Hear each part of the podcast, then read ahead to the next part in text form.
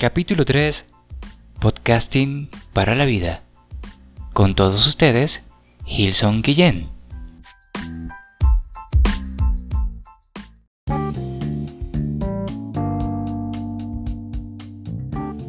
Hola a todos y bienvenidos al Podcasting para la vida, donde te doy mi enfoque sobre los aspectos de la vida, un espacio liberador que nos permite interactuar desde distintos puntos de vista, las paradojas y la naturalidad de vivir. Una forma reveladora de expresar nuestros pensamientos, emociones y experiencias a lo largo de nuestro paso por la vida.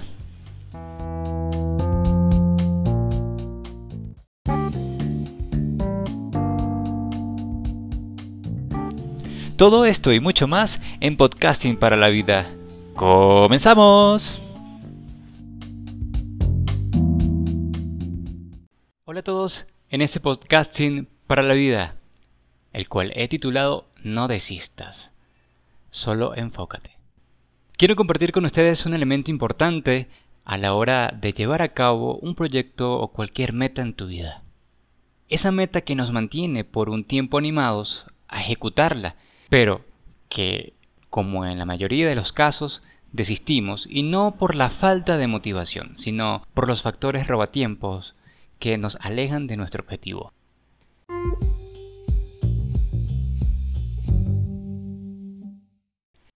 ¿Te has preguntado cuántas veces te ha propuesto llevar a cabo ese plan que tanto anhelas y que te quita el sueño por la noche? Es muy común posponer una dieta, una rutina de ejercicio o una actividad en particular. Siempre le damos largas al asunto con plazos que se vuelven infinitos y que al final se quedaron como una propuesta o una simple idea. En algunos casos pasamos a la acción y le ponemos toda la energía para ir cumpliendo con el paso a paso, pero desistimos porque no hemos creado como ese hábito para poder integrarlo a un estilo de vida generalmente nos mueve a desanimarnos y a fallar en el intento, quedándonos a medio camino.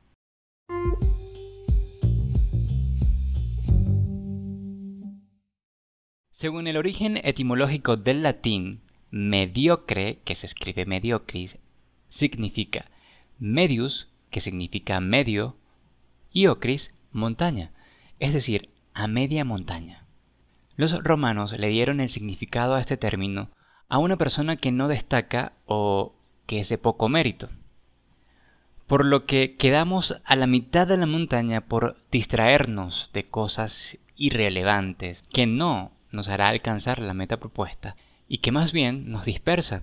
Por lo que quedamos a la mitad de la montaña por distraernos de cosas irrelevantes.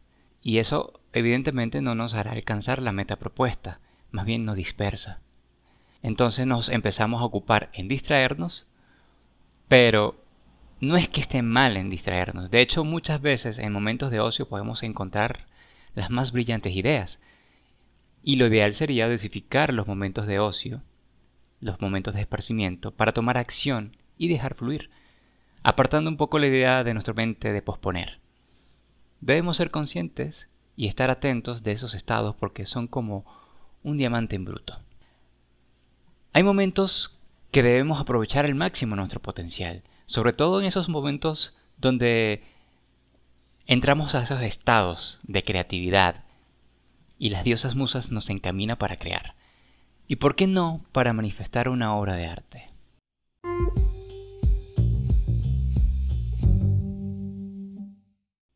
¿De verdad te mueve lo que estás haciendo? Porque, a ver, si no te mueve, no le pones ganas, no le pones energía, no le pones el empeño, no le pones la intención para que eso que quieres cumplir se logre, entonces deja de hacerlo. Porque vamos pasando de una idea a otra, divagando si realmente vale la pena o no, cuando muchas veces son cosas insignificantes que te hacen perder el tiempo tan valioso y esa energía que puedes aprovecharla para otra cosa. Lo que hacemos es procrastinar y nos deja de motivar por no tener resultados inmediatos. Entonces, lo primero que debemos evaluar son nuestros valores, o qué es lo que realmente me aporta valor y si eso que estoy haciendo va en congruencia con eso que he definido como mis valores, entonces hazlo. Adelante. Lo que habitualmente sucede es que nos hacemos la idea de que iniciar un nuevo hábito se nos vuelve una tarea tediosa por hacer algo diferente sin confiar en que tenemos las capacidades para poder hacerlo conscientemente. Por otro lado, se nos hace más fácil tomar hábitos más nocivos o placenteros que nos genera un estado placebo y nos acostumbra con mayor facilidad. Porque lo que reprogramamos es cuestión de determinación. Es decir, nos movemos en piloto automático.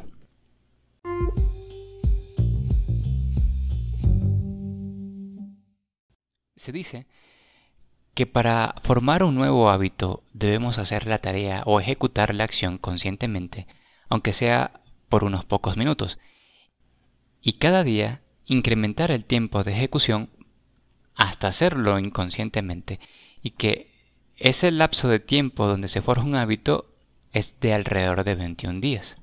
En este tipo de reprogramación se debe considerar que el hábito no se debe suprimir sino sustituirlo por uno nuevo. Considera la siguiente analogía. Una vez te fijas la meta de llegar a la cumbre de una montaña, te propones a pasar la acción. Evidentemente partes desde el punto más bajo hasta llegar a esa planicie donde se te hace fácil transitar. Hay un punto importante que también se debe considerar y es el grado de exigencia que tienes al respecto de hacer alguna tarea nueva para formar un hábito nuevo. Y también es el grado de exigencia y lo que eres capaz. Entonces, habría que regular, por ejemplo, si decido tomar como hábito ir al gimnasio todos los días, cuando sé que no cuento con las aptitudes físicas para poder hacer una rutina de ejercicio por una hora o 45 minutos diarios, yo debería bajar mi nivel de exigencia o mi nivel de expectativas para poder ajustarlo a mis capacidades. Entonces, es poder tener esa capacidad de autorregular y ser realista con tus objetivos. Durante ese tiempo, uno de los elementos clave también para llevar a cabo esas acciones que te encaminan a alcanzar esa meta es el enfoque, pero si estás disperso en, en, hacer muchas cosas a la vez, no podrás terminar nada y todo lo que te has propuesto quedará a media montaña y además con la frustración de que no has podido alcanzar aunque sea una meta.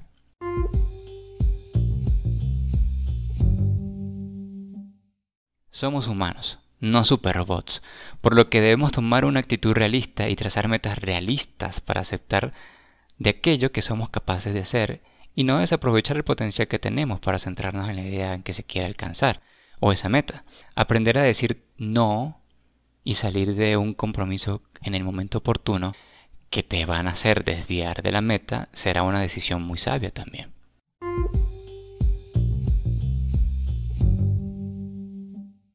Algo crucial para persistir y cumplir con el deseo ardiente de manifestar en la contrapartida física lo que hemos gestado en nuestros pensamientos es la determinación, pues todo lo que creas en tu mente es posible. Buda decía, todo lo que somos es el resultado de lo que hemos pensado. La mente es todo. Aquello que pensamos es en lo que nos convertimos. Y en consecuencia esa popular frase, eres lo que piensas. Grábate esto. Eres lo que piensas. Y la determinación no es más que una decisión firme, es esa cualidad que tiene la persona para poder establecer firmemente su sistema de creencias y de valores, así como actuar siempre en consonancia con ellos. Es la firmeza y la convicción de que se va a sostener en el tiempo. Para desvelar un poco y desmenuzar el término de resiliencia, hay aspectos muy importantes que se deben considerar.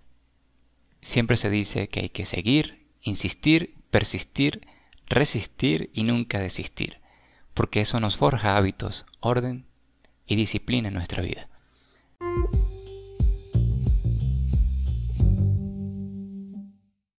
¿Te has detenido a reflexionar por qué nunca terminas de hacer lo que comienzas? ¿Has notado con qué frecuencia procrastinas con tus deberes, tus deseos, tus acciones? Y si lo has hecho, debes responderte por qué. ¿Qué crees que deberías hacer para pasar a la acción? ¿Te atreverías a poner en marcha eso que tanto deseas con la determinación para cumplirlo? Todos podemos tener dificultades y eventualidades.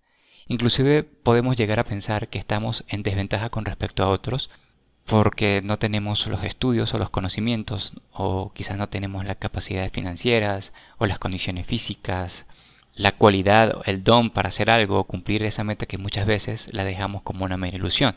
Siempre vamos a buscar y encontrar excusas o pretextos, tenlo por seguro, pero eso depende de ti. Solo si nos enfocamos en hacer sin importar cuáles son esas debilidades, tenlo por seguro que en el camino vamos a encontrar la forma de saberlo y de mejorarlo, hasta poder vivir en la realidad física el deseo que nació de un pensamiento.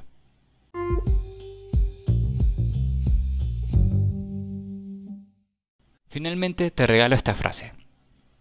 Que tu voluntad sea más grande que la distracción para poder seguir avanzando en la montaña empinada.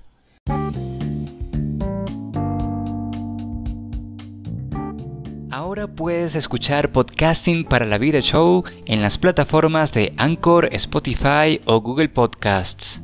Y para hacer seguimiento de los próximos episodios, te invito a seguirme a través de mis redes sociales en Instagram y Twitter como arroba Guillén o en Facebook como Gilson Guillén, donde te mantendré informado de todos los detalles.